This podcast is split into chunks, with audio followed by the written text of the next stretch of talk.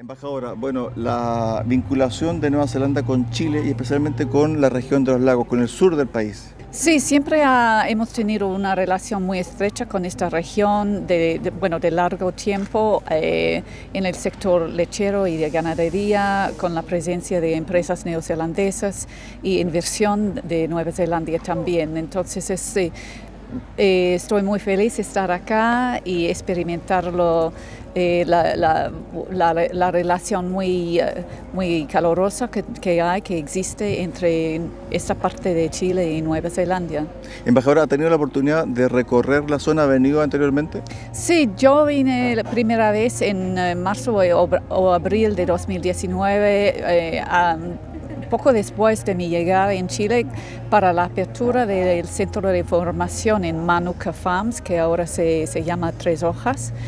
Eh, y bueno, y desde entonces yo, yo regresé una vez hace unos meses para recorrer un poquito de, de, la región. Tuve la oportunidad de encontrarme con el gobernador Vallespín y ver un poco de la región, pero no suficiente para mí. Desafortunadamente no tengo más tiempo esta vez tampoco, pero muy feliz estar acá. Ahora, eh, la región en algo se asemeja a Nueva Zelanda, ¿no? Claro que sí. Bueno, mi primera visita cuando yo vi los prados acá y con las vacas y ovejas me sentía como en mi propio país, muy, muy parecido. Ahora estamos con el encargado comercial. Bueno, lo conversábamos fuera de micrófono en otra entrevista, el tema de la inclusión de Nueva Zelanda en Chile se originó a raíz del intercambio de bases para el ganado, para mejorar el ganado. Así es, hace casi unos 40 años atrás fue la primera eh, exportación de semen bovino a, a, Osorno, a la región, y bueno, eso fue el inicio de la inclusión de praderas también para pastoreo y después los uh,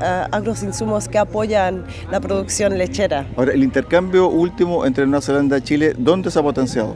Aquí en la zona, absolutamente, para el sector lechero ganadero, eh, tenemos muchas empresas presentes, presentes aquí en, en la Sago Fisur también, eh, con sus agrotecnologías eh, que están aquí presentes. Sé que cuando hemos salido a terreno, a campo, se ven en, los campos, se ve el naranjo, se ve el azul, se ve el, verde de todas las diferentes marcas, con dispensador de bolos, cercos, lectores, pesas, no, mucho, es, muy impresionante. Cuando hace un reporte de la presencia de Nueva Zelanda en eh, Chile. ¿Qué pone en, los reportes, Linda? Dice, tenemos presencia y estamos mejorando, ¿no? Claro que sí, pero eh, para reforzar el mensaje de la importancia de mantener y crecer este vínculo, ¿no? Y porque tenemos tanto en común con Chile, bueno, con esta región obviamente, pero con Chile más globalmente hablante, porque somos economías del mismo tamaño, más o menos, que enfrentan desafíos eh, en común.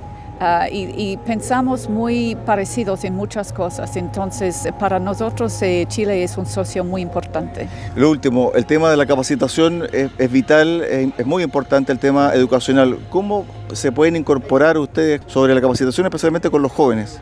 Bueno, se han hecho diferentes proyectos eh, en los últimos años y eso ha ido evolucionando, evolucionando y cambiando también. Eh, como embajadora mencionada, eh, en los últimos días estuvimos visitando la Fundación Tres Hojas, donde sí está el centro de capacitación. capacitación.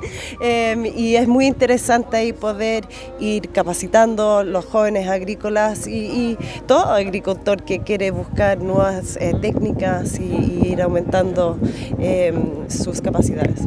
Pasa lo mismo en Nueva Zelanda, que falta mano de obra juvenil en el campo, ¿no?